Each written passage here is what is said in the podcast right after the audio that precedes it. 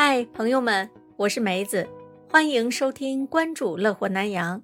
最近在新加坡，关于是否要推迟小学生的放学时间这一个话题，引起了本地家长的热烈讨论。推迟小学生放学时间，就能够提高培养孩子的效率，降低培养成本吗？今天梅子就和大家聊一聊关于新加坡小学教育的话题。希望这个话题能给打算移民来新加坡，或者是打算送孩子来读书的家长们一个借鉴和参考。首先，我们来了解一下新加坡小学生的上下课时间，还有他们对应的生活学习状态吧。新加坡小学生的上学时间是早上七点三十分开始，到下午一点三十分放学，在学校的时间总共五个小时。放学之后，多数学生两点左右到家。晚上九点睡觉，中间长达七个小时的时间空余着。那么这七个小时的时间，各个家长又是怎样安排的呢？如果是双职工的家庭，父母当中必须要有一个人只上半天班，半天拿来照顾孩子，或者是请父母长辈帮忙。有乐意的，也有不乐意的。照顾孩子就意味着父母一大把年纪了。还不能有自己的晚年退休生活，依旧得为子孙操劳奔波。还有可以请女佣，每个月家庭又多出了一笔开销，或者是把孩子放在托管中心，也是一笔不小的开销。还不能确定孩子是不是开心。如果是上小学的孩子，照顾起来多少能喘口气。多数小三的学生就可以参加学校的课外辅助活动了。不过呢，并不是每天都有安排的，一周一到两次的频率吧。所以大多数的时间，孩子依旧是单独而且自由的状态。很多本地的宝爸宝妈们的做法呀，是给孩子安排去上兴趣班或者是补习班，这同样也是一笔不小的开销，从几百新元到上千新元不等。孩子年龄再小一点的，也得有人接送上下课呀，那就是爸爸或妈妈，或者是长辈，或者是女佣。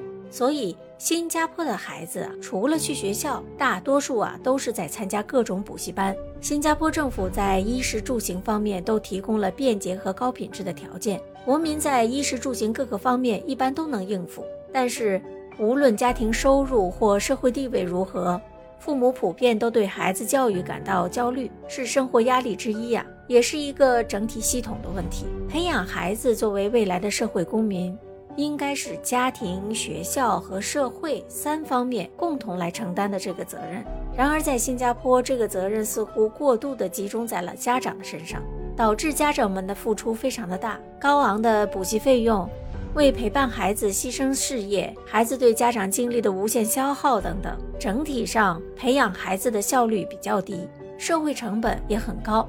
要想改善这种情况，可以考虑推迟小学生的放学时间。在一些国家呢，小学生下午四点到五点才放学回家，这样啊，无论是孩子的安全和学业，还是情感需求，都会大大的减少。所以呢，新加坡本地的家长们都在讨论是否要调整上学的放学时间，比如把上学时间推迟一个小时，从早上八点三十分开始。到下午四点三十分，总共八个小时，保持四个小时的学习时间，一个半小时的午餐和课间餐的时间，以及两个半小时的素质教育时间。通过延迟放学时间呢，帮助父母来减压，不仅能够改善现在的补课教育内耗循环，还能给这一代和下一代的年轻人减轻焦虑和压力。其中有些家长非常赞成这样的调整，主要是家长确实很辛苦。不赞成的人中啊，立场又有所不同。其中不赞成的大部分人都是老师，当老师的觉得，如果真的调整了，那么压力就来到了老师这一面。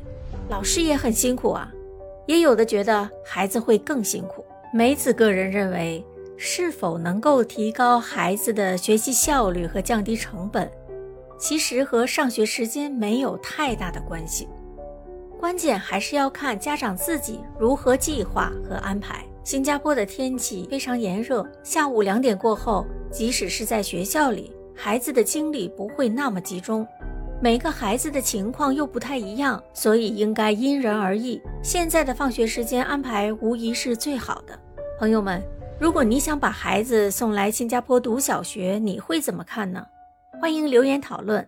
感谢你的聆听和支持，咱们下期节目再聊，拜拜。